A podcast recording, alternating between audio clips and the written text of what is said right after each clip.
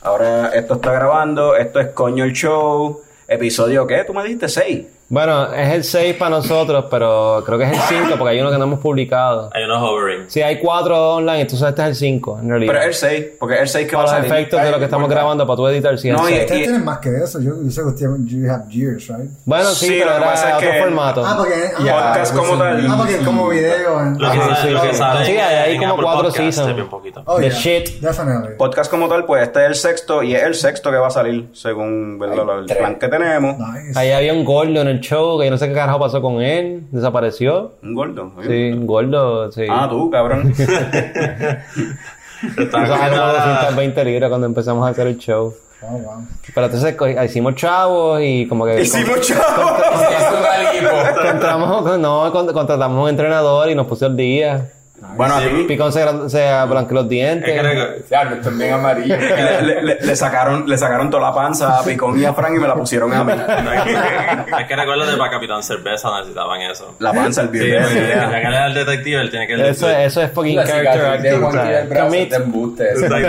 Sí, es- Vamos, es- a- vamos a arrancar, vamos a Que, arrancar. eh, eh, empezó como, como Iron Man al principio de la película. Esto como tú al final. Ya por fin tengo el cuerpo de Thor.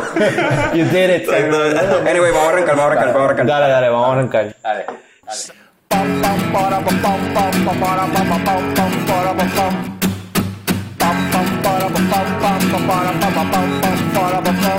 Ya llegó, ya llegó el coño show, el coño show. Pam, pam, para, pam, pam, pam, pam, para, pam, pam, pam, pam, para, pam, pam. Pam,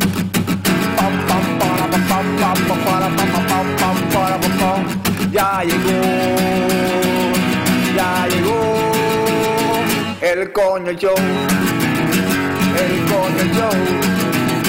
El Coño Show. El Coño Show. ¡Wow! Saludos y bienvenidos a todos los coñistas que decidieron darle play bien duro a otro podcast, episodio de- del podcast más tecato del futuro, Coño el Show. Mi nombre es Carlos Ortiz de Lechecoco Productions y tengo varios nicknames por ahí, pero si sabes alguno, tírame así por ese nombre. Este, en el episodio de hoy tenemos muchas cosas especiales, pero antes de arrancar quiero presentarle al cofundador de Leche Coco Productions, el indiscutible, el inigualable, el imposible, el tipo que lo daña todo, Héctor Tomás Picón alias Tome. No, ese otro recurring thing. No, no, no, no hay aplauso. Ya dejamos eso, ya Se acabó. dejamos eso, chicos. Tommy, ¿estás bien? ¿Estás bien? Ah, Sí, mano, sorprendentemente, hoy estamos bien. Como Bad Bunny. Suenas activo. Mejor que Bad Bunny. Porque Bad Bunny ya está apagadito. Nosotros estamos aquí todavía dando voltaje. Como Julio Volti. Ah, tú sabes, la bestia. en la religión. Tú sabes, hasta abajo. Tommy, Marcos 1610. Tommy, ¿qué? ¿Sabes qué dice? ¿Qué es Coño el Show? Pues eso es lo que dice Marcos 1610. Pues, ¿qué es Coño el Show? ¿Qué coño el show? Pues Coño el Show es un programa donde un grupito de panitas se, re- se reúnen y hablamos mierda y de cerveza y de películas y todo la pasamos maravilloso. Perfecto, perfecto. ¿Sabes quién es alguien que, por lo que yo he visto, está por ahí siempre, a veces solo y todo, pasándola maravilloso? Solo, Sí, solo. es el Baby Giant Uh. del área noroeste de Puerto Rico, Juanqui. ¿Sabes que tú siempre dices como que de introducción y yo no sé qué decir a tu introducción? Pero me quedo como baby, baby what? Baby Giant, tan, taran, taran, Baby Giant, tan, taran, taran, Baby Giant, tan, taran, taran, Baby Giant. Eso es just as- mi cara misma está bien roja porque estoy abochornado por ustedes dos. Probablemente por estas cosas es que siempre pasa que cuando te pregunto, Juanqui, ¿qué tenemos en el episodio de hoy? Ah, pues hoy yo estoy ready porque Tommy lo mencionó ahora mismo y me recordé. Fuck yeah. ¿Qué tenemos en el episodio de hoy? So, en Coño el Show, el de Beer Conversando, Ajá. tenemos a Jorge Castro que nos va a hablar de la Ley 280 Nice. y su take on it. Vamos a tener hablar de Pixar y live action Disney movies, que por eso es que tenemos nuestro invitado especial. Eh, Don't bury the lead, don't bury the lead. Oh, Pero dale, preséntalo, preséntalo, empezaste, preséntalo. A Eduardo The Movie Slam Podcast. Muy bien. ¡Eh! Pero, No, no. Mala mía que te interrumpo, pero me gustaría introducir a Eduardo como lo introducen en Movie Slam. El verdadero experto de película, Eduardo. Saludos, gente. Shout out to my guys there, Movie Slam, Norbert, Mikey Jazz. Yeah. Y eh, una cosa más, hablando mierda, no, hablar de mm, refranes. Refranes y dichos populares y qué pensamos sobre eso. Eh, también vamos a introducir ahora, vamos con el símbolo sexual de leche coco, Frank the Tank. Un carro pasando por ahí, se escucha algo weird. Frank, eso es el carro en donde... ¿En algún momento te- quieres hablar, Frank? Eduardo, este, no sé en qué. Tengo el micrófono aquí. estoy- estoy bien, estoy bien. Eh, el, el- el episodio anterior hablamos de la adquisición de Movie Slam, que, o sea, que iba a comprar este leche coco. Eso no va a pasar ya. Ah, se, no ca- se cayó. se cayó. Se cayó. Las negociaciones se cayeron. Se cayeron porque lo que está pasando es que entonces Eduardo y yo nos vamos a ir aparte. Oh, We're taking over the world. ¿Cómo es que se llama? Worldwide eh, fucking Step Brother, cabrón. Worldwide. Entertainment Worldwide. Sí, sí, sí. Mira, Así es. pues como Leche siempre, Slam Leche Slam. The Leche Slam Connection. Coño Slam, algo así. tú sabes. Coño Slam. No, Leche Slam se llama, papi. Ok. ¿No te gusta Leche Slam? Que Me se gusta. joda, Dale, cabrón. dale, dale, dale. Que Eduardo y yo le pusimos. Dale, mueve esto, Bueno, vamos, mueve esto, vamos, mueve let's esto. keep it going. Pues bueno, como siempre, tengo un movie trivia question. Y pues, esta vez tenemos a Eduardo, un movie buff. So, la puse un poquito más, más, más difícil. Me jodí. Un, Ay, Dios. un- Un poquitito. Y en verdad no, no es tan difícil nada. Pero vamos para allá. Eh, una película en que salga Brad Pitt, Christopher Walken y Samuel L. Jackson. Si no la sacan, puedo tirar dos más, pero vamos con esos tres. Brad Pitt, Christopher Walken y Samuel L. Jackson. Sí. Oh, wow. Eh, Jackie Brown no es. No. Dije que no es. Bueno, ahora estoy pensando, ¿salen esos tres en esa película? No. ¿Sale Samuel. Jackson? Samuel. Jackson, ¿Sale- Samuel L. Samuel. Jackson, Jackson sí. está en doubting tu propio No, no, porque, o sea, quizá pudiesen coincidir, pero. Ah. Alright. Fuck. Este. Nada, tiro otro más. Tira otro más. Tira, tira otra más. Vamos a- Bueno, pues está- dale. James Gandolfini. Tony Soprano. Diablo. Ah, I think uh, True Romance. ¿no? Yeah. ¿Cuál? Obviamente ninguno de True. Ro- True Romance, el verdadero experto de películas no decepciona. So, y con eso vamos para el primer segmento de. Sabía que este- tenía que ver por ahí por Tarantino. Smells like Tarantino. Like, Vamos con el primer segmento de este episodio y vamos a tener por teléfono a Jorge Castro de VoxLab para que nos hable de Fórmula 280. So, vamos con eso ahora. Conversando, una conversación sobre cerveza.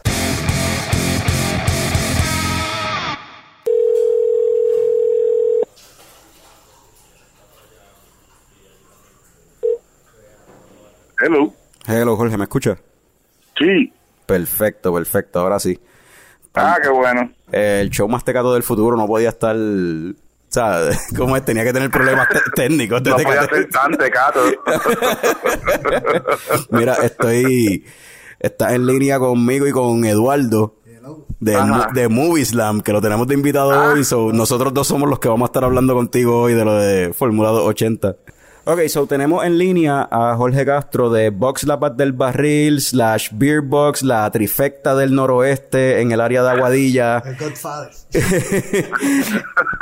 para que nos hable un poquito sobre, ¿verdad? Hace unos episodios atrás mencionamos el proyecto de ley 280 que busca reducir los impuestos de Hacienda a las cerveceras de pequeña producción. Y pues Sí. queremos que Jorge Castro, que está envuelto en esta cuestión y está más de lleno y con las manos metidas en esta cuestión, nos explique un poquito más sobre esto. Este, so, Jorge, ¿qué es el proyecto de ley 280 y por qué es necesario? Pues mira, este, buenas noches o buenas tardes o buenos días. No sé cuándo estarán escuchando esto, pero eh, gracias por invitarme a hablar del, del proyecto en el programa. Este, yo soy coñista de hace años y fanático de Coño el Show también, que Yeah. vale la pena aclararlo y decirlo. Eh, Perdón. Bueno, de los- Eh, el, el- proyecto 280. Ah, perdón, perdón, que escuché que No, que- que- que iba a decir que el segundo episodio ever de Coño el Show, cuando lo que hacíamos era video, el segundo episodio fue contigo en el Beer Box, cua- cuando, el Beer Box era un beer store en Econo. Y Eduardo Sí, se acuerda de esos Yo, tiempos. yo creo que yo me acuerdo, yo creo que yo craché en ese video. Sí, sí. Probablemente, Eduardo. Este, diablo, sí. Yo no sé cuántos años hace de eso, pero creo que son cuatro o cinco. Esa fue en el cono. Eso, eh, eso yo recuerdo que fue justo antes de que saliera Force Awakens. Pero, Ah, pero, pero, pero, pero no, wow. no nos metamos en Star Wars porque nos quedamos ahí. Vamos con 280. Bueno, de eso, de eso hablamos en persona. De eso lo hacemos en persona y hablamos, porque sí que hay mucho que mucha tela que cortar. So, el proyecto Ley 280, ¿de qué, en- ¿de qué se trata esa cuestión? Pues mira, ese proyecto es un proyecto bipartita del Senado de Puerto Rico. Eh, es un proyecto impulsado, por lo menos en este esta versión, porque si el proyecto tuvo otro número antes, eh, de, no, me acuerdo ahora cuál era, pero creo que era 276. Eh, ese proyecto es impulsado por eh, José Nadal Power y Carmelo Ríos, eh, que son eh, diferentes partidos políticos. En Puerto Rico es bien bastante raro que se vea este proyectos bipartitas. Y ellos impulsaron este proyecto. Entiendo yo que por lo menos Nadal Power es, es, eh, amante de la cerveza. No sé si él es un brewer. Yo sé que hay otras personas dentro de, de su círculo de amistades y, y en el partido que sí son homebrewers. Este, pero aparte de eso, pues ellos impulsaron este proyecto que es un proyecto que eh, eh, bajaría el, el impuesto que se que nosotros pagamos por producir cada galón de cerveza lo bajaría de 2 dólares con 55 centavos a 95 centavos. Es importante mencionar que 2 dólares con 55 centavos, eh, si tomamos en cuenta nada más Estados Unidos, es el, es el, el tax más alto que paga cualquier cervecería en Estados Unidos y los territorios de Estados Unidos. Creo que el estado más caro es Tennessee, no me acuerdo si era Tennessee, que creo que son un dólar con 13 centavos. Nosotros Wow. estamos pagando más del doble de eso. Wow. Este, y es una ley o eh, un reglamento súper arcaico que tiene el Departamento de Hacienda eh, hace no sé cuánto tiempo y, todo lo que conlleva la producción de cerveza en Puerto Rico se mira a través del mismo lente que se mira la producción de destilados eh, y es bien eh, cuesta arriba, ha sido bien cuesta arriba en general la cuestión de uno básicamente sobrevivir dentro de, de el mercado con un mercado tan complicado como esto que estamos en una isla no necesariamente hay mucho para expandir eh, en el Caribe. Es bien complicada la cuestión de expandir dentro del Caribe si uno quisiera expandir hacia las otras islas etcétera. Eh, y o a la costa este de Estados Unidos pues es- la cuestión de la exportación es bien complicada y bien difícil. Y entonces este pues a- aparte de toda la cuestión de la permisología que podemos hacer un programa completo hablando de eso Ajá. pero tener encima un lo que se llama en inglés un excise tax, ¿no? Un tax a la producción que sea tan alto, que es tan arcaico, que está visto dentro de, o está visto a través del lente de los destilados, que son, que, que o sea, que una, una, un modelo de negocios tan diferente, pues entonces es bien complicado porque el cash flow básicamente de las cervecerías de Puerto Rico eh, tienen, de- de- sea, es, horrible para el cash flow y para uno tener unos pues el proyecto termina siendo, o sea, básicamente un- una, una espina, ¿no? O sea, un- otro otro escollo más en el camino para la producción de un producto local que ya algunas cervecerías locales de, de, de tipo artesanal llevan sobre 10 años, tienen trayectoria eh, y han sobrevivido con esto, con, con un tax altísimo y, y con unas leyes que y un reglamento verdaderamente bien anticuado. O sea, nosotros tenemos que Pre- el día de producción, o lo que ellos le llaman producción, que es el día de envasado, pues ellos eh, tienen que estar presentes, mandan un agente a que esté presente, eh, y ese agente tiene que tomar nota de lo que nosotros envasamos, la cantidad que sea, y básicamente nos da una factura que nosotros tenemos que pagar. En nuestro caso nosotros lo tenemos eh, diferido, que es dos veces al mes que lo pagamos. Pero te puedes imaginar lo que es el boquete que le hace eso a una compañía, cada, tú sabes, tienes que pagar dos veces al mes una una producción. Nosotros en, sin, en sin- la- sin en haber, Box sin haber vendido sí, ningún, sin haber vendido el producto. sin haber hecho un centavo. O sea, nosotros tenemos que pagar eso antes de sacar el producto a la calle, porque básicamente ellos dan como un release eh, cuando nosotros pagamos. Y en nuestro caso, que tenemos la ventaja de eh, la pago diferido, pues nosotros sí podemos sacar un producto en lo que pagamos, pero igual, o sea, cuando uno tiene en consideración todo el overhead que tienen que tenemos nosotros como corporaciones, más los costos de los utilities de luz y agua, etcétera, eh, eh, mete miedo. Mirar qué- los números todos los meses como ¿Y que qué, y, diablo, mano. y qué es lo que faltaría para que este proyecto o sea, se apruebe? O sea, entiendo que ya está aprobado en una de las cámaras o algo así, o en, que, Está esperando la en firma las dos está, algo así, que, que correcto está aprobado ya en las dos cámaras, lo que falta es que, que Ricky ponche eso o el que sea que esté en el turno. Está aprobado en Cámara y Senado hace no sé cuánto tiempo ya, hace mucho más de un año. Eh, pero esto se había colgado en su versión anterior, pero ya está aprobado en Cámara y Senado, solo falta la, la firma del gobernador. ¿Por qué el gobernador no lo ha firmado? ¿Por qué no se ha traído a su firma? No tengo idea. O sea, yo no, yo no, de verdad no, no, no, no conozco cuál ha si ha habido algún tipo de cabildeo en contra de esto, etcétera. A mí no me consta, se dicen muchas cosas. Eh, eh, se dice que incluso este, en una de las últimas comunicaciones de, de con uno de los senadores, eh, él indicó que había un cabildeo de parte de algunas compañías de importación, eh, había un cabildeo supuestamente eh, de parte de una de las compañías cerveceras grandes, o dos o tres, no solamente una la más obvia. Eh, yo a mí eso no me consta, o sea, yo no puedo decir que eso es así, porque yo, o sea, no, de verdad que no tengo el dato ni la prueba. Eh, si lo si lo fuera sería muy lamentable, Como especialmente de una compañía puertorriqueña. Como, de- Este, como decía la Comay, eh, ¿cómo es? Eh, presunta y alegadamente, algo así era que decía la Comay. aparente, aparente y alegadamente. Aparente y alegadamente. vergüenza decir- vergüenza que me lo sé, pero sí. Es como que aparente y alegadamente ese es el rumor. Igual, eso no tiene importancia. Eh, yo sí sé, o por lo menos es un poquito más como eh, public knowledge, no como conocimiento público, que el do- proyecto 276, e incluso creo que también este 280, después eh, hubo, no me acuerdo cuánto tiempo pasó que no bajaba a votación porque la persona que estaba a cargo de reglas y calendario en el eh, en el gobierno o whoever, no sé si la Cámara o el Senado, era Charlie Hernández, que es un representante del área de oeste de Puerto Rico, y supuestamente él eh, tenía un interés en que eso no pasara. De nuevo, no lo sé si es verdad, pero, o sea, es como que se parece bastante obvio, ¿no? Oye, Jorge, y, So, no- y la- las compañías de microcervezas se han unido, han tratado de llevar esto más allá, este, para cabildear a favor, ¿verdad? De que se apruebe la medida. este, Claro. ¿Qué están haciendo? Ok. Pues mira, nosotros a principios del año pasado, eh, todas las cervecerías pequeñas de Puerto Rico nos unimos eh, en algo que se llama la Asociación de Fabricantes de Cerveza Artesanal de Puerto Rico, eh, o, o ASCA.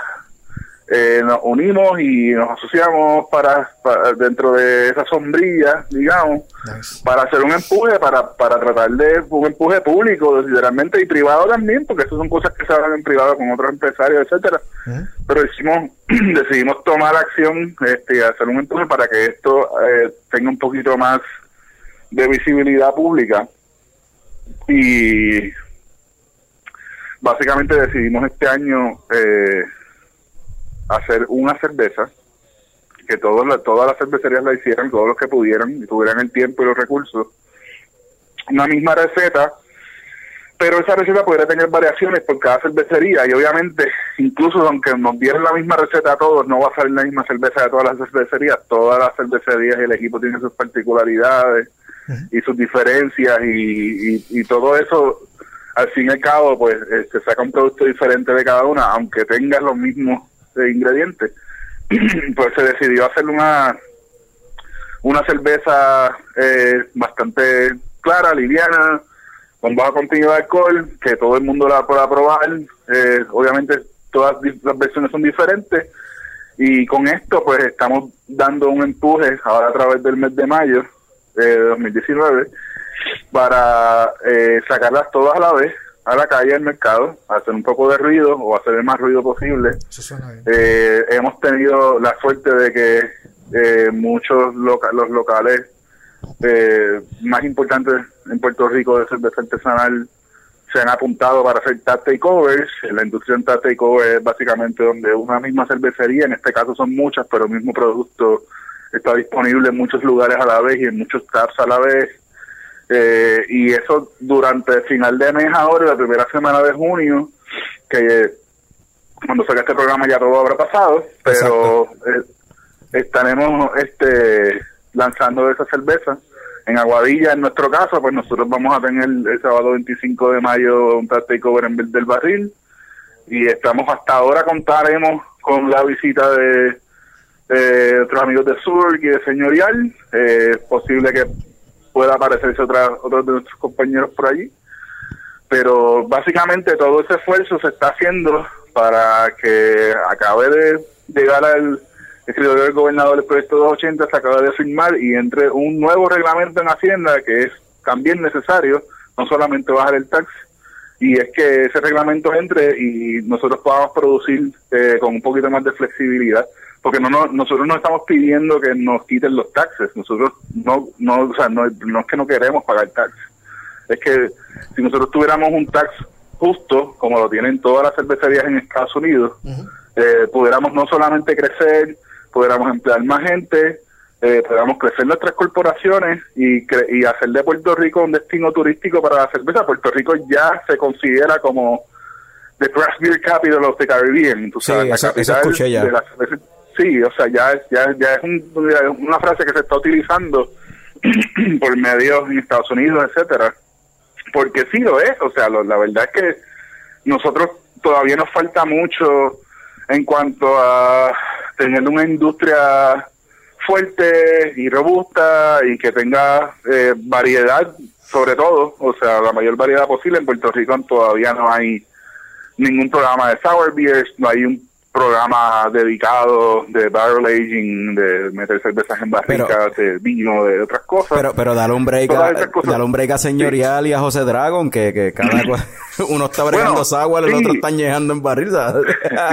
No, y lo han se ha hecho, porque el Harbor lo hizo Eh, hace, claro. tú sabes que hace años que el Harbor hizo... Visitante este, 310, qué sé yo, 713, algo así. ah, visitante, exactamente, visitante.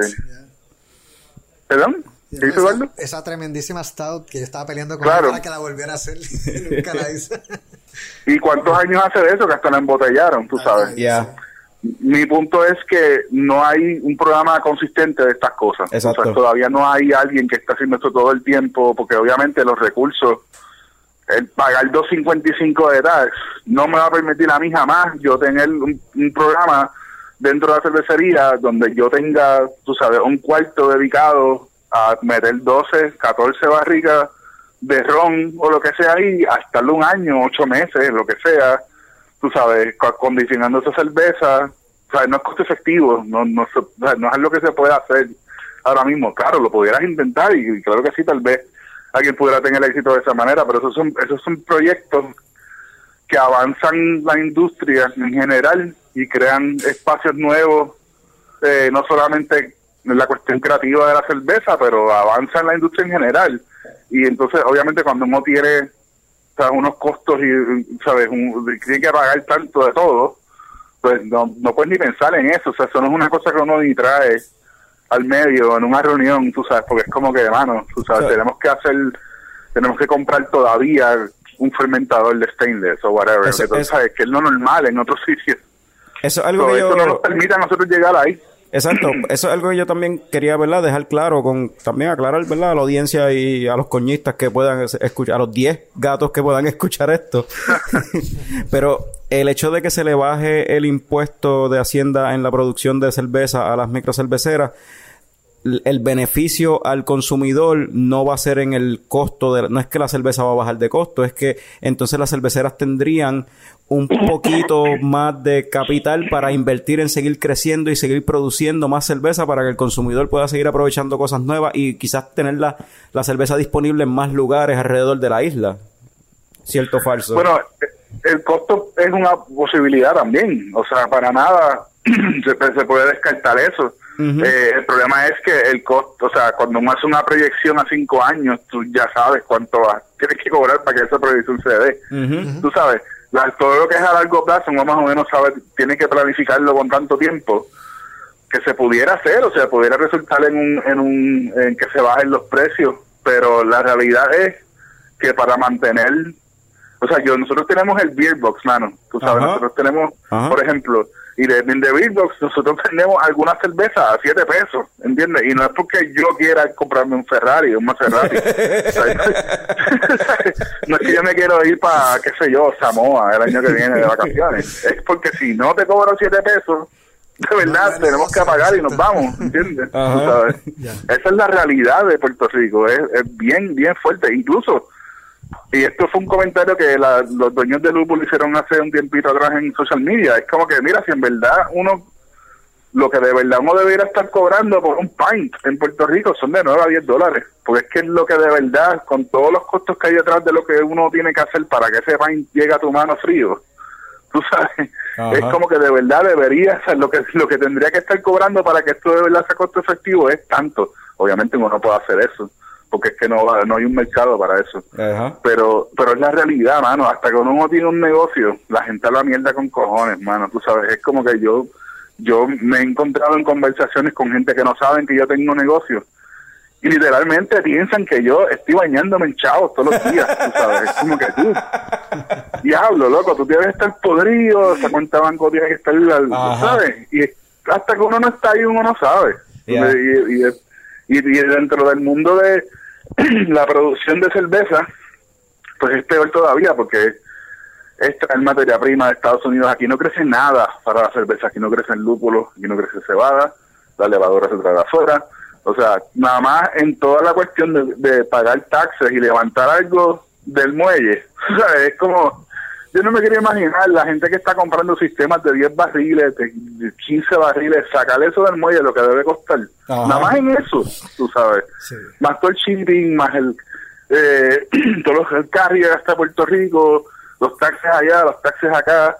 Claro, si tú te pones, de verdad, yo entiendo que eh, porque mucha gente se quita, porque es como que, entonces después vas aquí, vas a una oficina de gobierno, el gobierno central, más bien, porque los gobiernos municipales bregan, pero los gobiernos centrales son patéticos, o sea, es como que ir a bregar con permisos es literalmente y, meses. y yo he escuchado que de- y yo he escuchado que dentro de los mismos pues, empleados que tienen en, en, lo- en las agencias de gobierno que bregan con los permisos y estas cuestiones, como que lo que he escuchado, ¿verdad? Es que parece que hay como que desinformación entre los mismos empleados, como que, incluso que- con respecto a lo que es la, la cerveza y la industria, o sea, una cervecera y la industria de la cervecera y qué le aplica a una cervecera. Eso es lo que yo he escuchado.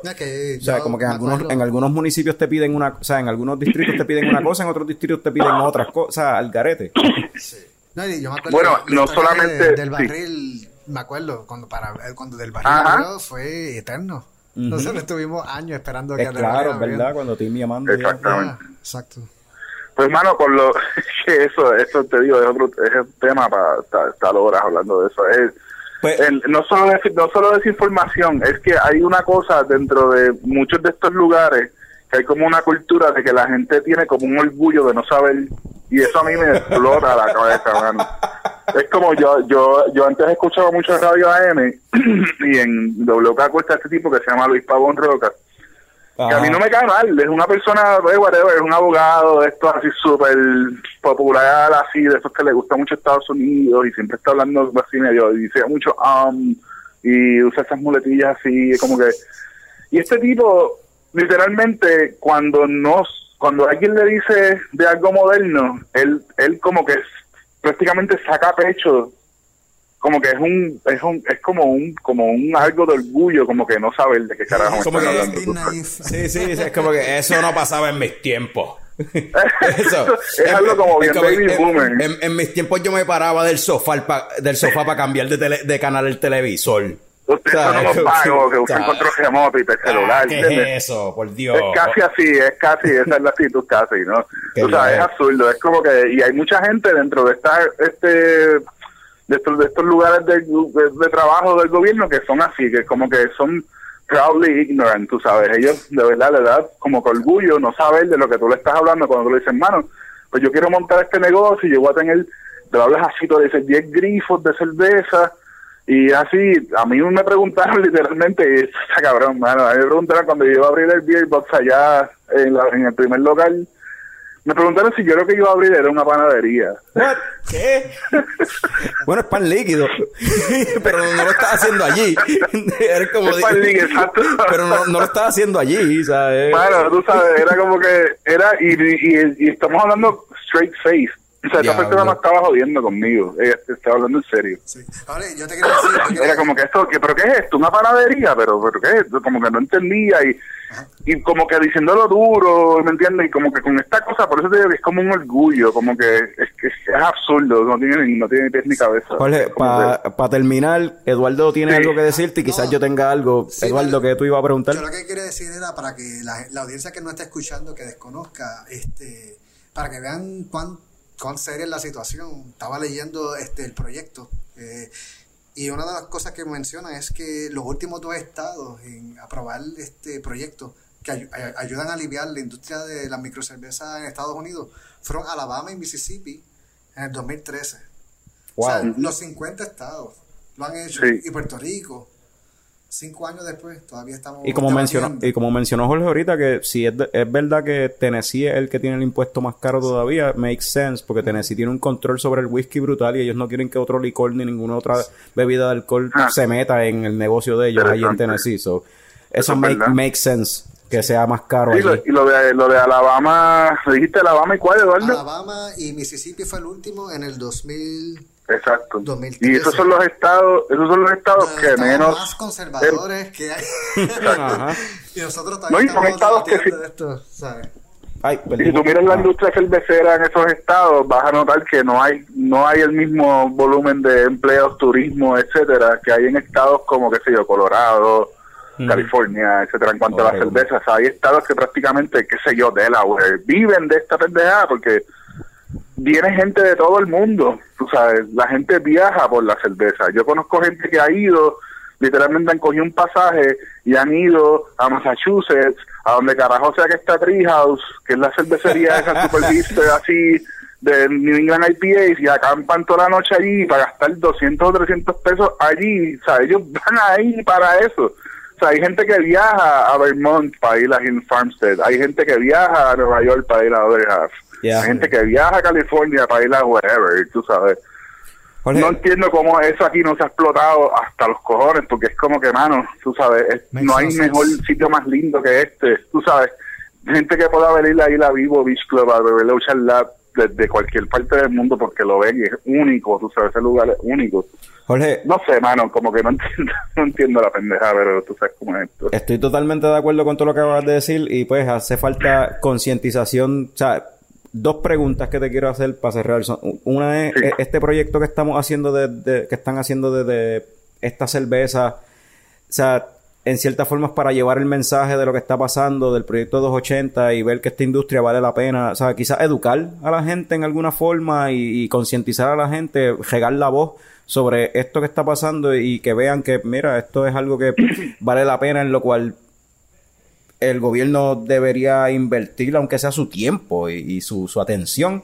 Este, so, mi pregunta como tal es, este, ¿cómo, cómo ayudaría esto en realidad? O sea, ¿qué, qué le sacaría el gobierno a, a esto? Tú lo estás mencionando en cierta forma, o sea, ¿cómo esto ayudaría a la economía, a- al gobierno? ¿Cómo le conviene que esto, algo así se apruebe, que esta industria se impulse? Bueno, al gobierno le, en, en principio le, le conviene porque obviamente si nosotros crecemos pagaremos más al fisco, tú sabes, para empezar.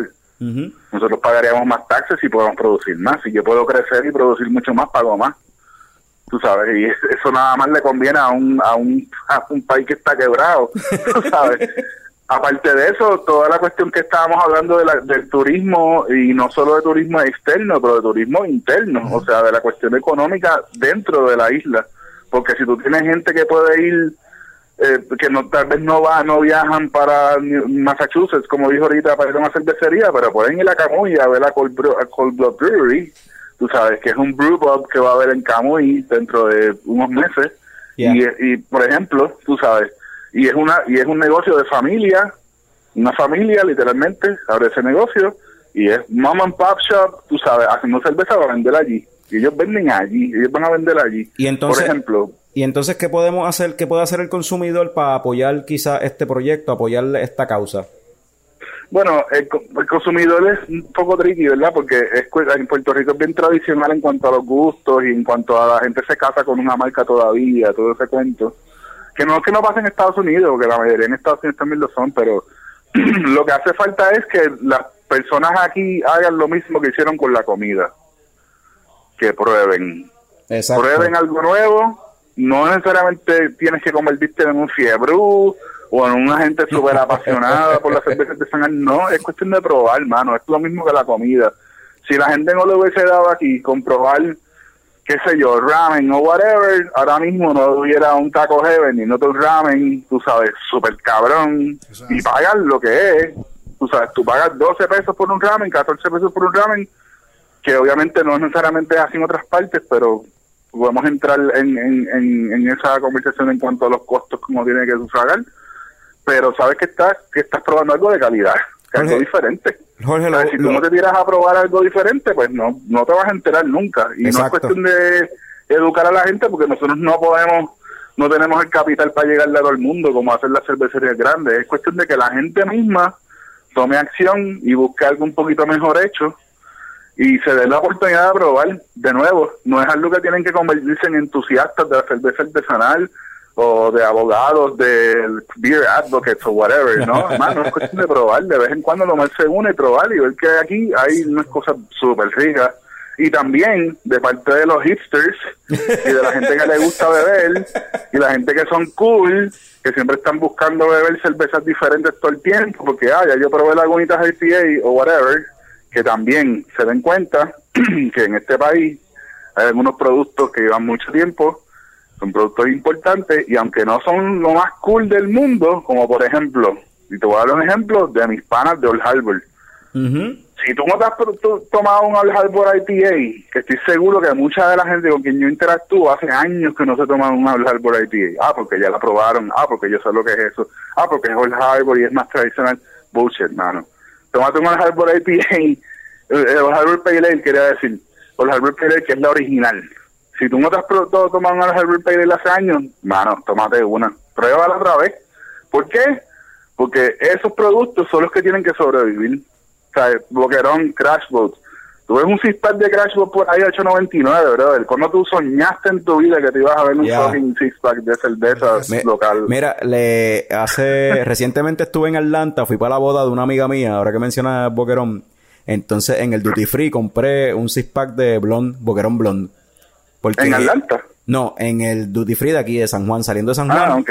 compré, la tienen en el aeropuerto. En el aeropuerto están Sí, las cervezas de Boquerón, mano. Entonces me llevé un Más fácil que eso, ¿qué? Me, llevé, me llevé un six pack de blonde y un six pack de, de Crash Boat porque pues la, la amiga mía que se iba a casar, me, ella me estaba diciendo, mano, aquí no se consigue medalla. Y yo, ah, sí, pues yo te voy a llevar medalla y algo más. Ori- otro- Tremendo. hace poco me escribió de como que, mano, me encantó la blonde, o sea, que se me acabó, ¿qué vamos a hacer? Tú sabes, como que pero, anyway, bueno. pero para terminar este segmento, lo último que quería preguntarte era sobre la Fórmula 280, que es la cerveza esta que mencionaste, que se unieron en colaboración todos los cerveceros de aquí de Puerto Rico. Te iba a Sí, preguntar, mano, perdona Luis, que yo me pongo a hablar y no te me paro. esto es normal contigo y esto no es la primera vez que nosotros te tenemos en el show. Muy bien, se, muy lo, bien. se lo dije a Eduardo de antemano. Este, pero, Cuéntame. pero a mí me encanta. Anyway, la cuestión es, la pregunta es, para terminar con esto, eh, mencionaste que en el mes de mayo fue que tiraron la cerveza, la 280, la Fórmula 280. Te pregunto, Sí. ¿esto es un one-off? ¿No van a volver a tirarla o eventualmente van a seguir tirando? O sea, esta cerveza, maybe cerveceras que tengan, como por ejemplo Ocean Lab, que tiene más volumen, o sea, capacidad, más volumen de capacidad, y a lo mejor vaya a tirarla más adelante en el año, o esto va a ser No, una bueno, es, no, es una, es un one-off. Un es one-off. una sola vez. Sí, por lo menos, por lo menos por ahora, a menos que haya que hacer otro esfuerzo para que entonces más tarde en el año vuelva a tener visibilidad el proyecto. Eh, si hiciera falta, si hiciera falta lo, lo haríamos de nuevo, pero por lo menos lo que se ha hablado hasta ahora es un one-off. O sea que, Eh, o sea que el que no sí. la aprobó para cuando este episodio esté al aire, que eh, ya estamos en junio, el que no la aprobó se la probablemente perdió. sea ya que se acabó ya cuando Probablemente se acabó, ya se la perdió, pero es bueno concientizar sobre el proyecto de ley 280, así que coñistas, pongan de su parte, reguen la voz. Y que apoyen, Esto es un tema que hablar y es un y tema para hablar y es para- algo, exacto, como dice Eduardo. Que apoyen cuando se vayan por ahí los fines de semana y la ven, este, que una manera que ellos puedan apoyar todo esto y Yeah. comprándola y, y regando la voz. So, Jorge, gracias. Mano, sí, que nos taguen, nos taguen en, en social media, nos busquen en social media, nos eso sería un buen momento, este hashtag. Sí, Hay un hashtag Hay corriendo de yo creo. Ah, that 280, would be sí. freaking awesome. el mismo hashtag Fórmula 280, eso Yeah. funciona, mano. Yeah. Tú sabes, eso llega. Jorge, gracias por por vez número, qué sé yo, 18, eh, eh, colaborar aquí con nosotros en Coño el Show y ahora en este nuevo nuevo formato que tenemos de podcast, más tecato que nunca, yeah. Mano, gracias, gracias a ustedes, estoy súper contento. Yo estoy súper jugueado con los podcasts y, y este, este es uno de mis all-time favorites. Gracias. So, ver, no, el placer es mío. Jorge, para que vaya para Movie Slam allá. con De Star Wars. Con Hablar de. Star Wars. Cuando quieran. Y con Ah, Mikey. Cuando Wars, quieran. No, me avis, me avis, sí, esa es buena también. De verdad, me avisan y, y ahora que viene The Rise of Skywalker, Uf. Eso es una conversación pendiente también. No, no, no haters, no haters y a los que odian a Ryan Johnson se ponen para el carajo todo.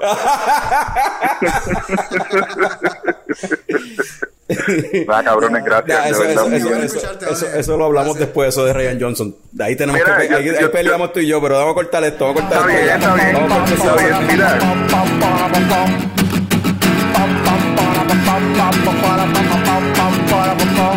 Ya llegó, ya llegó el coño show, el coño show.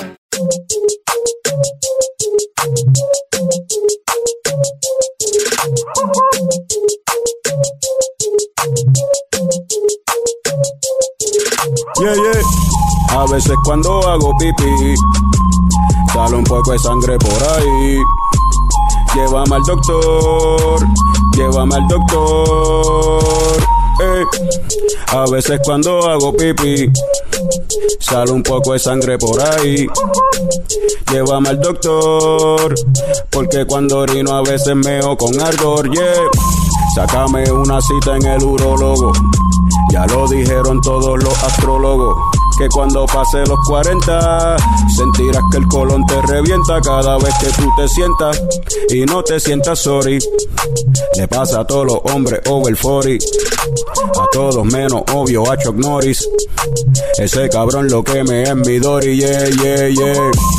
A veces cuando hago pipí sale un poco de sangre por ahí. Llévame al doctor, llévame al doctor. Eh. A veces cuando hago pipí, sale un poco de sangre por ahí. Llévame al doctor, porque cuando orino a veces meo con dolor. Eh.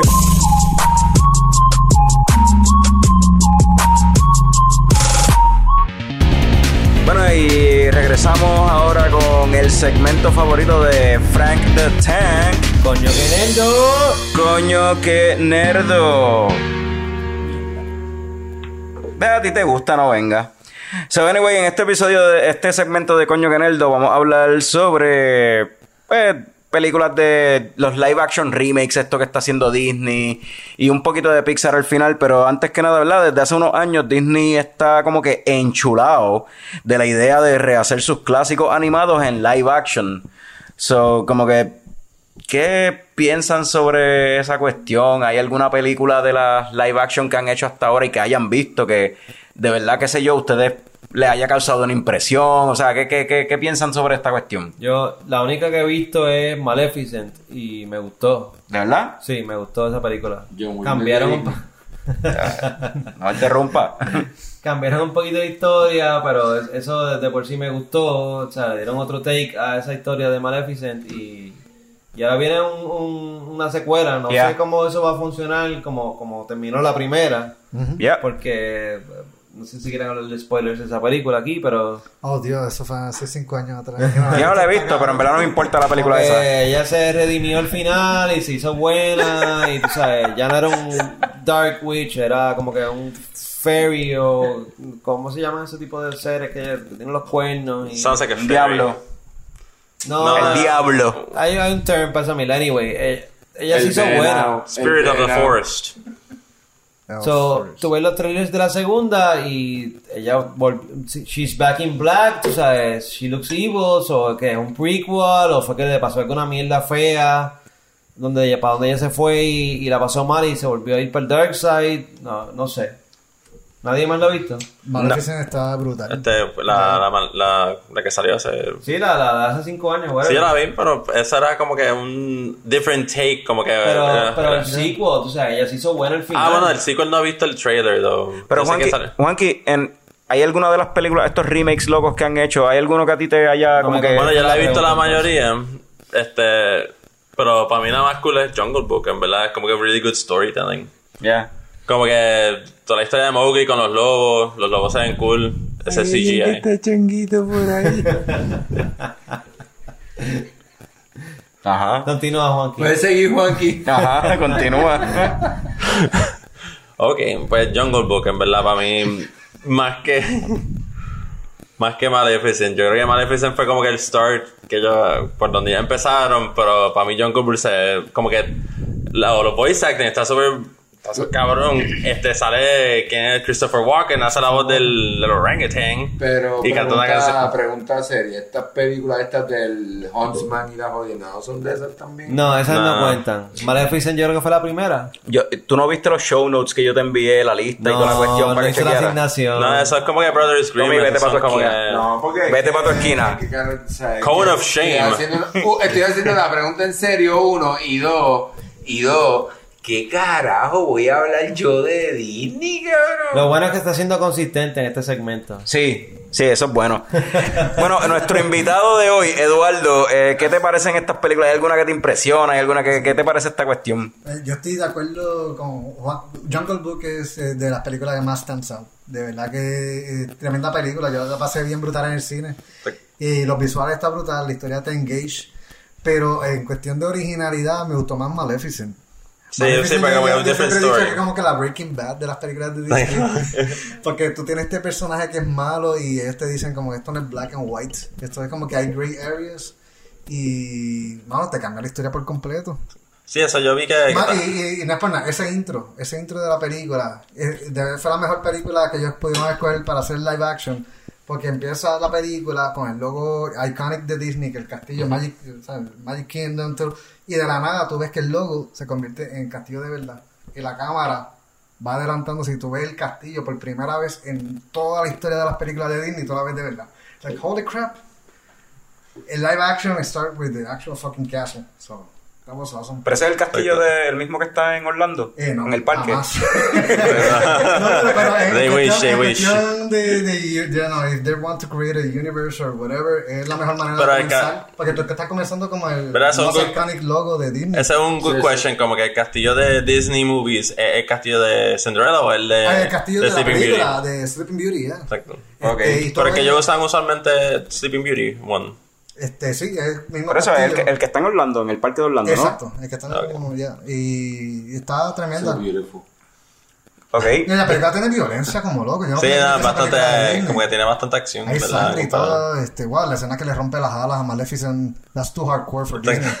Wow. wow, este es bien video- Esa película, es, es verdad, es súper, es buena. como Yo, yo no he visto fun. esa película, de los remakes eso yo no he visto esa. ¿Cuál tú y has visto? Voy a tener que... En verdad que los remakes son buenos, como Alice in Wonderland son como que medio, como que kind of weird. Es como una secuela, anyway. Pero exacto, pero son como que medio weird, pero, you know, they're actually pretty good. Como que son They're bastante fun movies.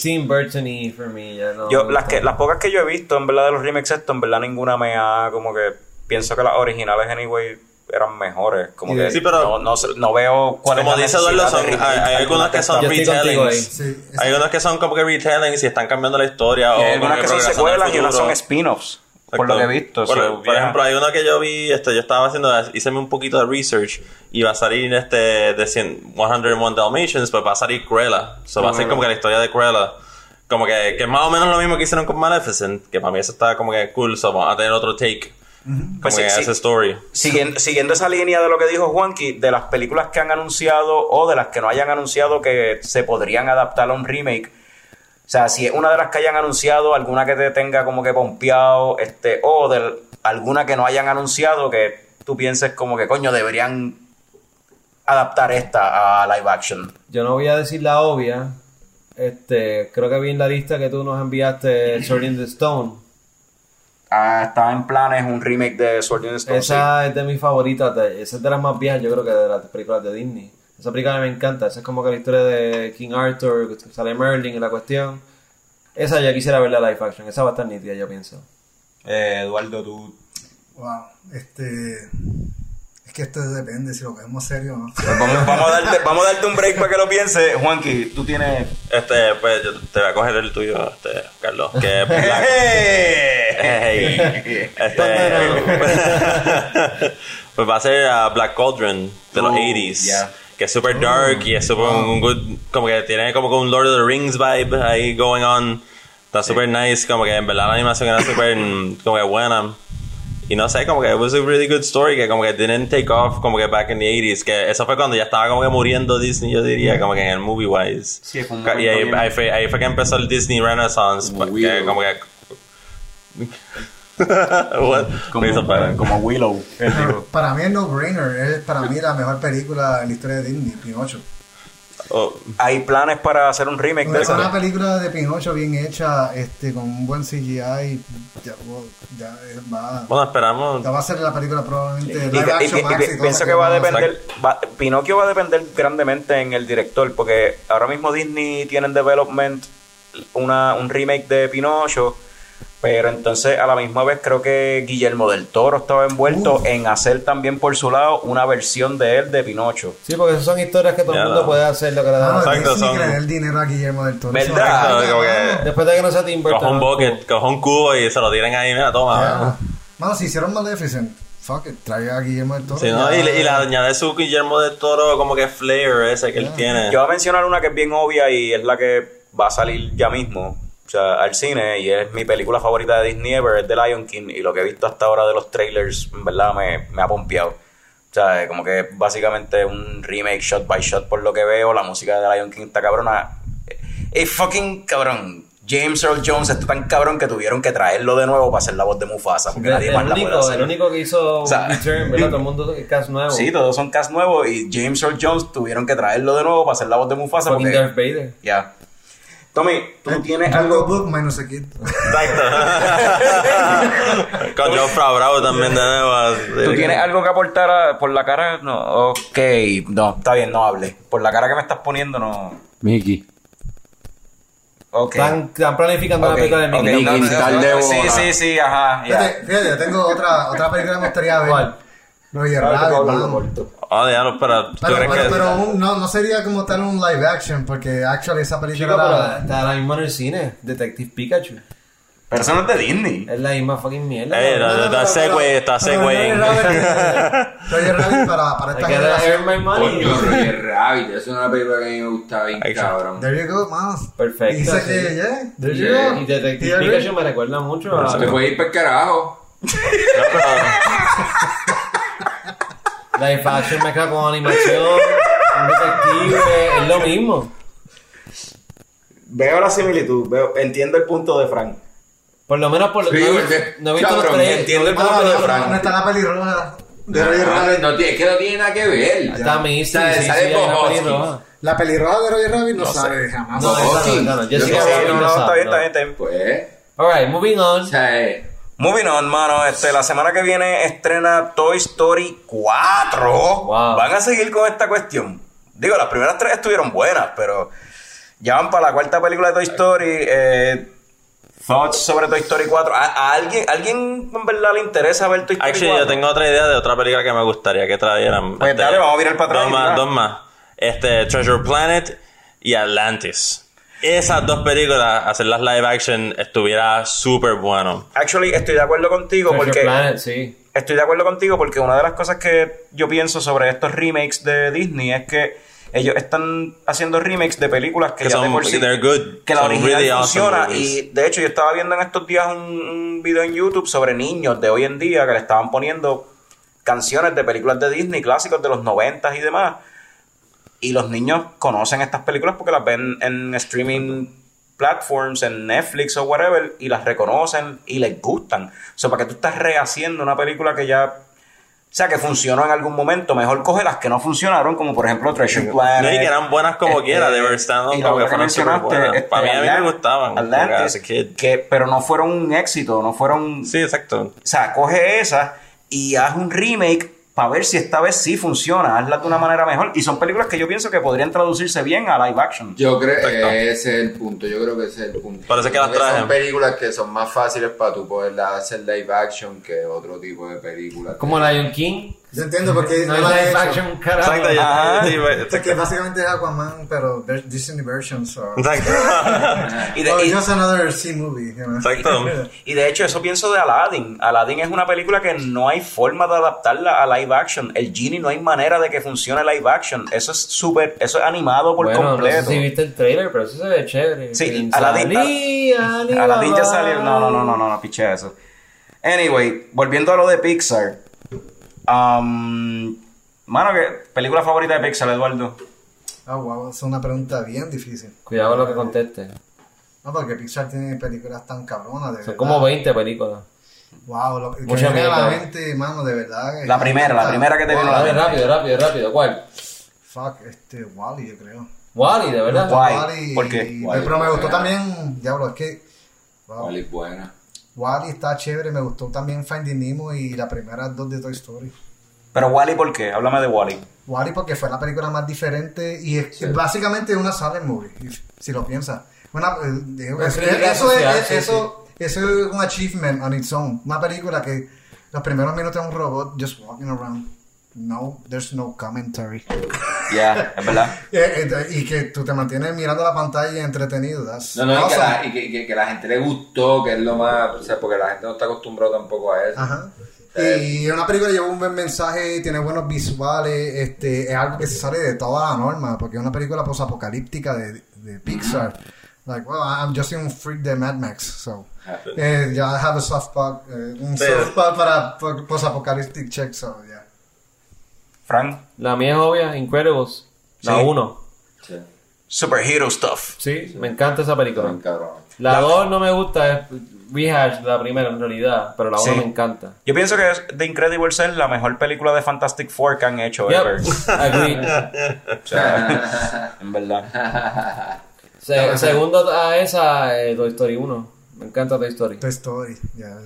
Juanqui, Este, yo estoy de acuerdo con Eduardo, como que Wally. y además de Wally, no hay otra que... Este, Up, en verdad que Up me gustó un montón, como que bien emocional. Como que. ¿Te gusta llorar? Sí, yeah, fucking. eh, no es que cuando como Sí, que te sí, hacen sí. hacer un love por un character, como que, que un viejo amargado y de momento tú como, ah, that's he's a softie, en verdad. He's just a big softie. Y después como que crear la relación con el chamaco y es como que un really good action adventure movie, en verdad, si lo miras bien. Este, y tiene como un quest involved y todo, pues a mí me- en verdad me gusta ese aspecto como que de adventure. Y, y es una película que, digo, es, es- ¿verdad? Como tú mencionaste, es bien emotional y to- casi todas las películas de Pixar son bien Sí, emotional. Es como, que, es como que Pixar se sale de su... goes out of his way para buscar que la audiencia llore en sus películas. En Cars, cabrones.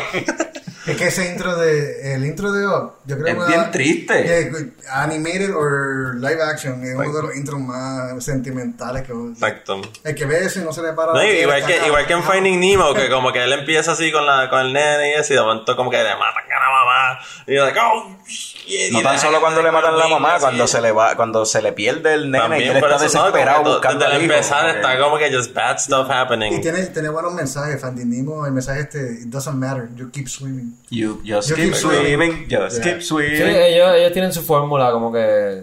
Hablando de fórmula. Fórmula 1, Fórmula 1 tiene que ver con carros. Yo creo que Tommy me diga cuál es su favorita de Pixar, que yo creo que tiene que ver con carros también. Sí, sí, sí, sí, a mí me gusta Cars. La más porquería de ellos. Cars no es la más porquería, loco. Cabrón. Cars Cuando 2 tú es peor. cuando- cuando- los dos están, los dos están mal. Cuando tú puedes sacar toda una fucking línea de fucking juguetes para niños bien hijo de puta que... Cars, planes. Déjalo hablar. Cabrón, bicho. la- Es su, es su o sea, momento. No, no, es eso, cabrón. Cars estuvo tan cabrona que pueden sacar una fucking línea de juguetes bien cabrón que vendieron bien cabrón solamente fucking personajes de Cars. Como que... Se hicieron con todas. Wow. pero, pero No, más. no, no, no, no, los carritos de Cars, cabrón, están en todos fucking lados. Fucking Steve McQueen, fucking No se llama Steve McQueen, Lightning, Lightning McQueen. McQueen. Pero- es que Steve McQueen Es un es, actor. Sacaron que es el más. personaje, whatever, Sí, es sí, la sí. referencia. Y sacaron más el merchandising que una película como Toy Story, que es de juguetes como tal. Toy Story tiene 90s. merchandising como loco. ¿De qué tú Pero hablas? 90s sacaron un Lo montón de como que juguetes. Es la, la- el merchandising más cabrón. Cabrón, el, merchandising de Cars ha estado bien, cabrón. En verdad, sí. Todavía te siguen vendiendo mierdas de fucking Lightning Pero McQueen. no han hecho cuatro películas de Cars. Han hecho tres. Han hecho tres. Han hecho tres. No, han hecho tres. y, planes, y planes. Que eso como que yo... Yo no he visto planes. Yo no he visto planes. en Sí, verdad. Pero. Planes no es de Pixar. ¿Qué? ¿No es del mismo fucking universo que Cars? Planes no es de que no. Planes ¿Qué? no es Planes Yo no es de Pixar. Eso es, eso es un shameless rip-off. Planes no es de... Ajá. De, Planes no pero de de Pixar. quién? ¿De quién? Who would dare? Planes no es de Pixar. Es Cars 1, 2 y 3. ¿Y Planes es de fucking DreamWorks o algo? Yo no sé de quién rayo es. ¿Qué? Pero Planes es de otra gente. Ok, ok, ok. pues, Tengo que hacer el research ¿Qué, qué es el próximo eso. tema? Let's move on entonces. Porque Sí, sí, sí. El próximo tema sería Hablando Mierda, o vámonos con comerciales y cuando regresemos venimos con Hablando Mierda. Me encanta. Ya llegó, ya llegó el coño show. Por la intensidad de sus escenas y razones de censura, no podemos mostrar este avance tal y como es. Mi nombre es Cleto. Tengo un tengo un una hermosa familia y una misión. Cleto, todos sabemos que el perfecto no existe. Es un mito. Amigos, según este mapa, la leyenda es cierta. Sí. Solo habría que viajar a este del mundo para encontrarlo.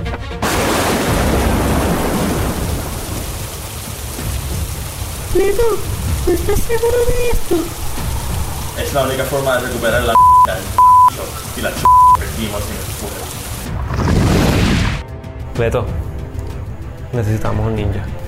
No te preocupes, conozco el vaquero indicado. Ahoy marineros, bienvenido a bordo del USS Yo soy el pirata más chingón de los siete mares. Si alguien los puede llevar hasta el del mundo, es este mar que ven aquí. Arr.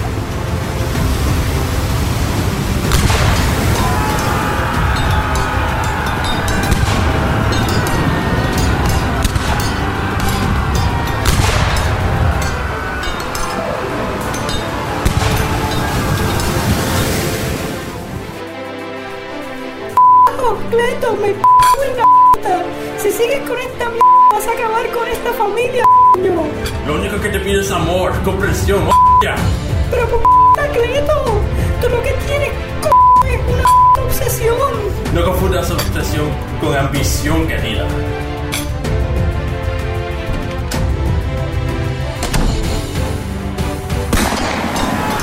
Capitán, lo ganó. No te rindas, Cleto. No pares hasta encontrar el bicho perfecto.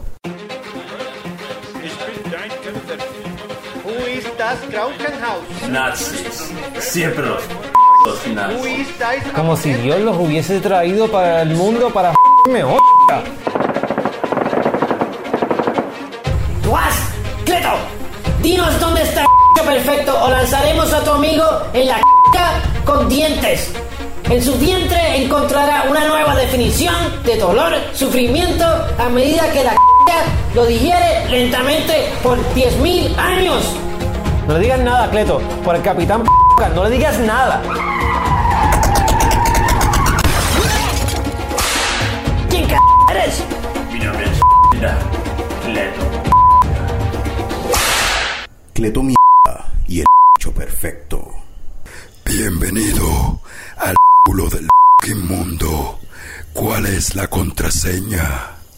Ok. Ya sé. Y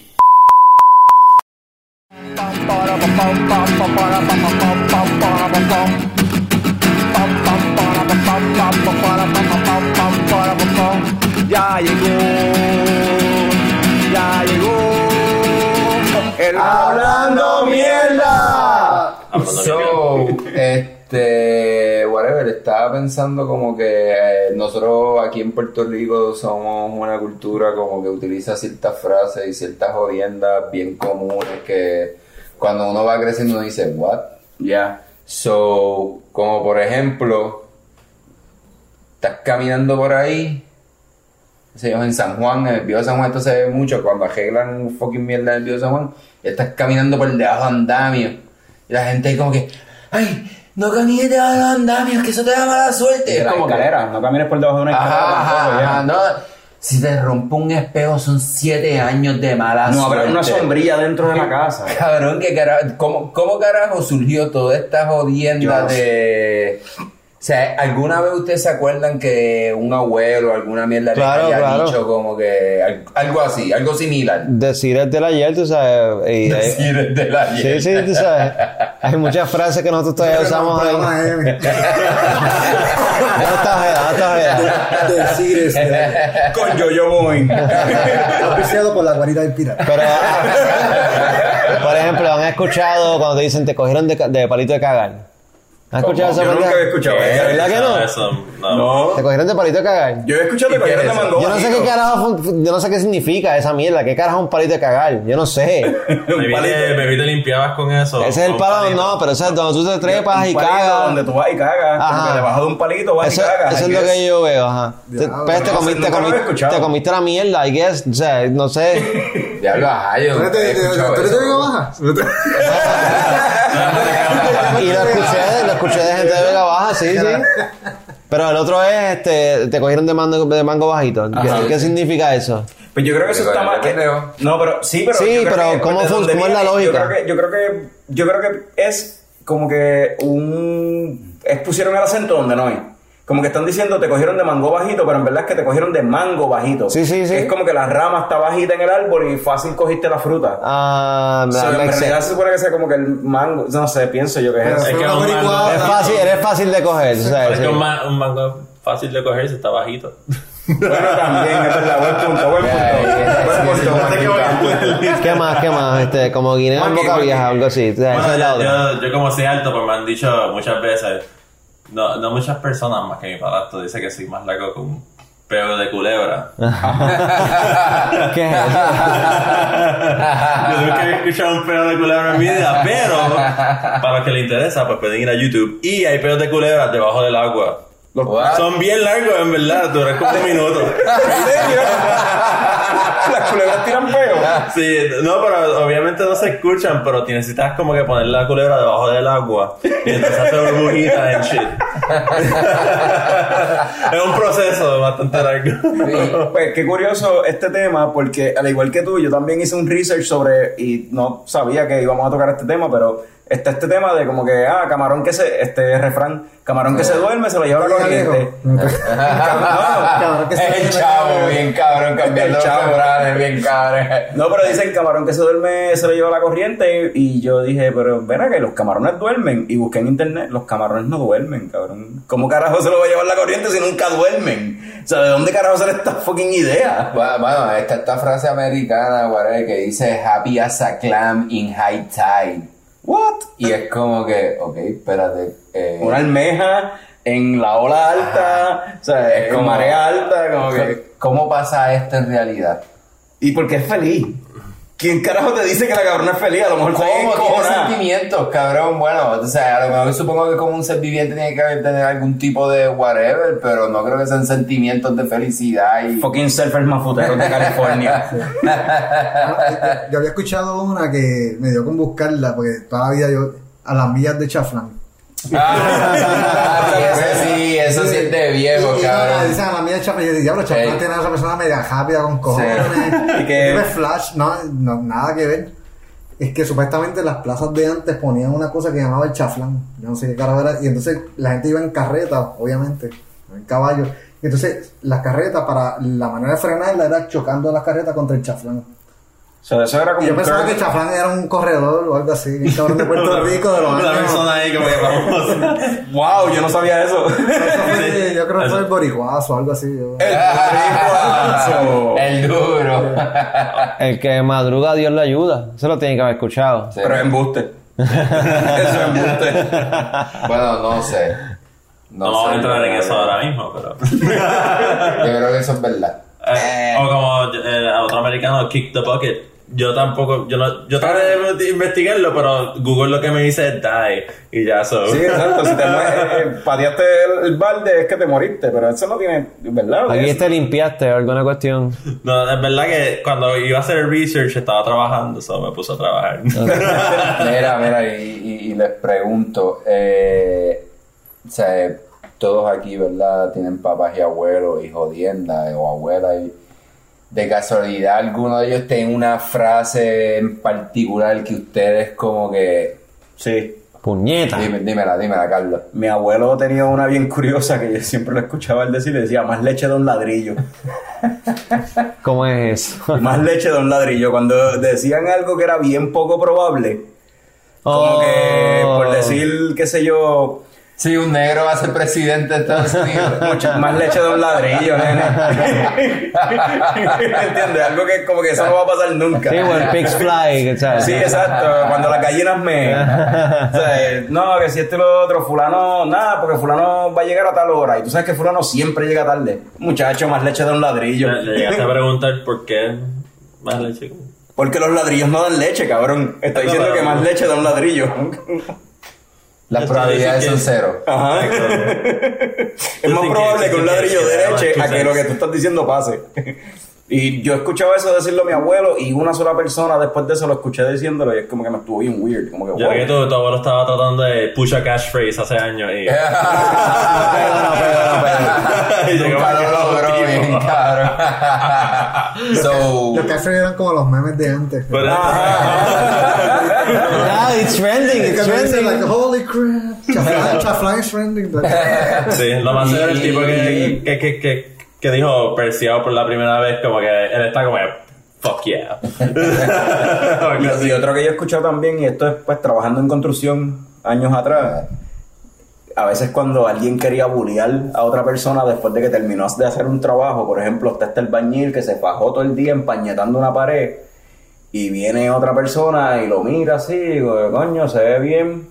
Hacho, el que le gusta la mierda se jalta. ah, ¿verdad? Otro, otro. ¿Tienes otro? Sí, este, hay uno que al que no le gusta el caldo le dan dos tazas. tres tazas. A veces dos, a veces tres, yo no Ah, sé. no, Yeah. eh, cambia por persona, pero ya. Depende de cuánto te guste.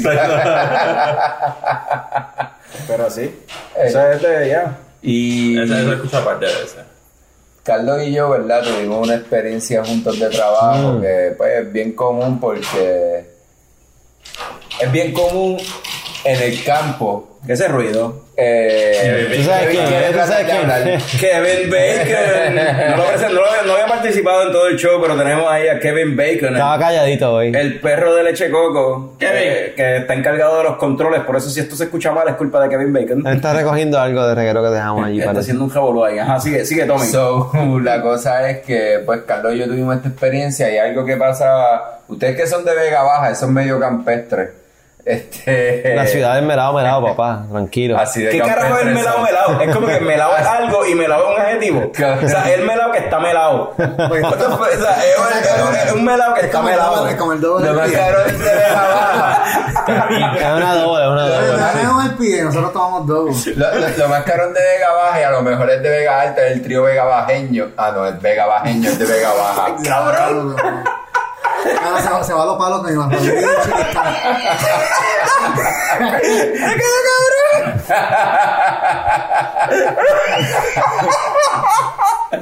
So. Eso pasó. So, la cosa es que, como en los sitios de campo, pues la gente suele ponerle muchos sobrenombres Así. a la gente que conoce y pues parte de esos sobrenombres es que nace leche de coco porque pues nosotros tuvimos la oportunidad de trabajar en una finca Bemba. y Bemba. Bemba te decía, ¿cómo te decía Bemba? pote leche po- me, me decía pote leche Bemba me decía pote leche porque era bien blanquito como la leche Y él te decía poteleche. y pues Carlos ya viene con un nickname de- desde antes que verdad es cocodrilo pero allí también había como que algo Eh, es bien raro porque ahí todo el mundo le tenía nombres raros.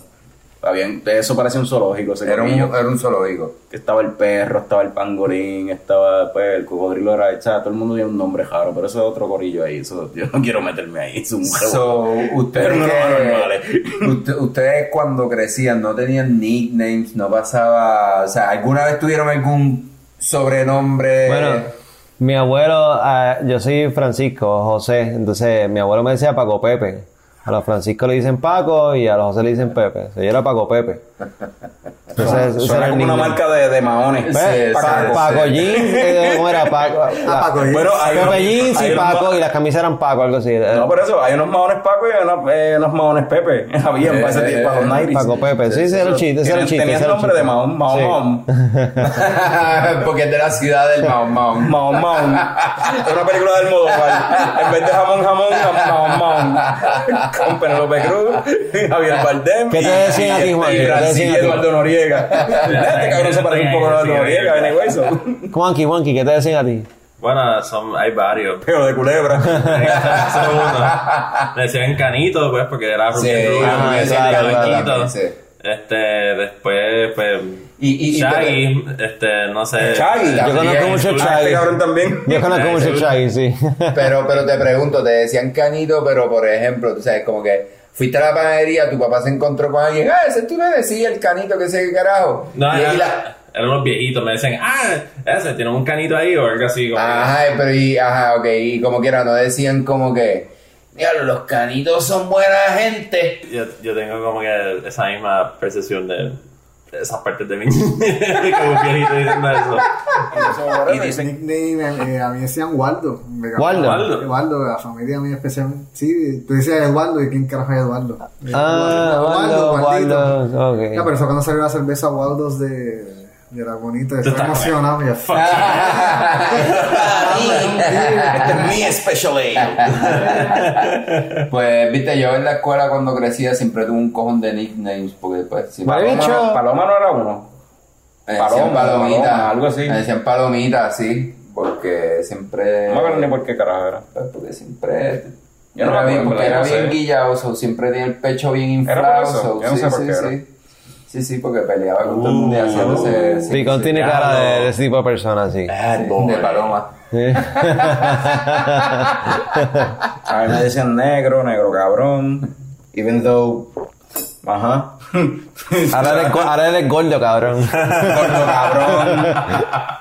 Eh, cocodrilo, había un corillo que me decía así. Eh, por alguna razón, tenía un tío abuelo mío siempre decía el gran Carlito. Que es un oxímoron. Porque, espérate, el gran Carlito. Carlito es pequeño, o sea, Ah, grande, grande, o sea, como que estás contradiciéndome, Mi cabrón. Soy grande, soy pequeño. What the fuck? Sí. Mi Y yo cuando chiquito era como que un mindfuck. Como que el gran Carlito. ¿Ah? ¿Ah? Mi papá le hace, le hace eso mismo a la gente, como que, oh, el gran Carlos, el experto en cualquier mierda que esa persona haga. Por joderlo ahí. No, pero, pero eso es overselling, eso es overselling. Pero es como si yo te dijera a ti. Oh, el grande en las ventas. Pues como, si, como si yo te dijera, oh, el gran Juanito. Cabrón. Porque Juanito de, de Pero- pero ese- pequeño. el- Cabrón, Lo introduciste con una mierda bien similar a lo que acabas de decir. Baby, baby Giant, Baby ta, Giant. Baby Giant, ta, Baby Giant. Pues mi, mi papá me dice eso mismo, el gran Baby Juanito. Giant. Ah. No, el gran Juanito. Por joder, sí. So, vamos a dejar aquí hablando mierda. Pues, Eduardo, eh, el podcast Movieslam, cuéntanos de eso, dónde te pueden conseguir, Lo que- dónde podemos conseguir el podcast, de qué se trata, cuéntame. Bueno, Movislam para que se conecten, eh, hablando, fanáticos de lucha libre, hablando de películas, con Norbert, Mikey, Jazz, este, hicimos un episodio bien chévere este weekend, estén pendientes, pronto va a salir este, del documental de La Mancha de Jardín, una de las bandas más icónicas del área oeste, de Aguadilla, y eh, traemos ahí, a, aparece, eh, traemos como que es a Ricky Gómez, eh, pana de nosotros y el productor del DVD.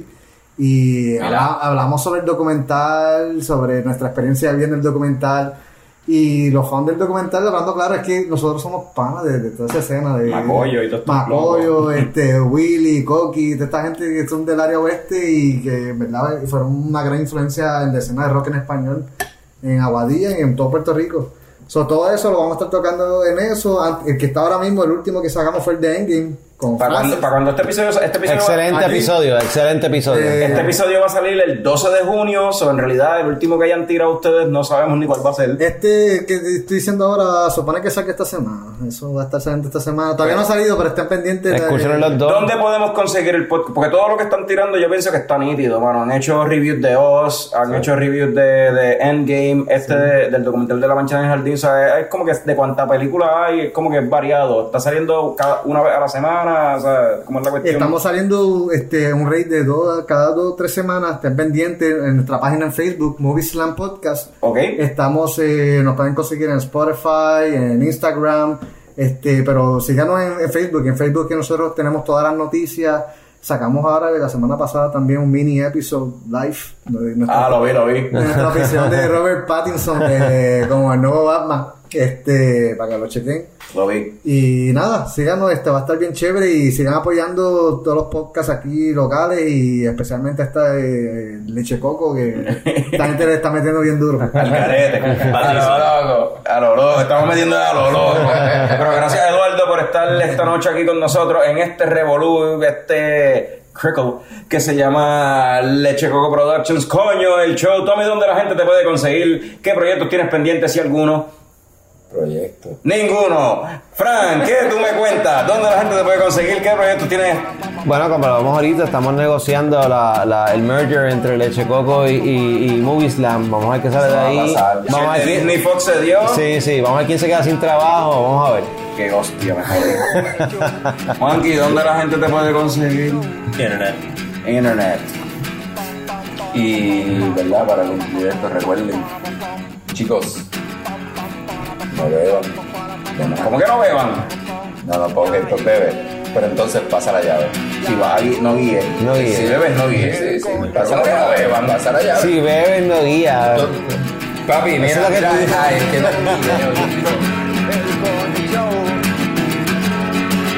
Wow.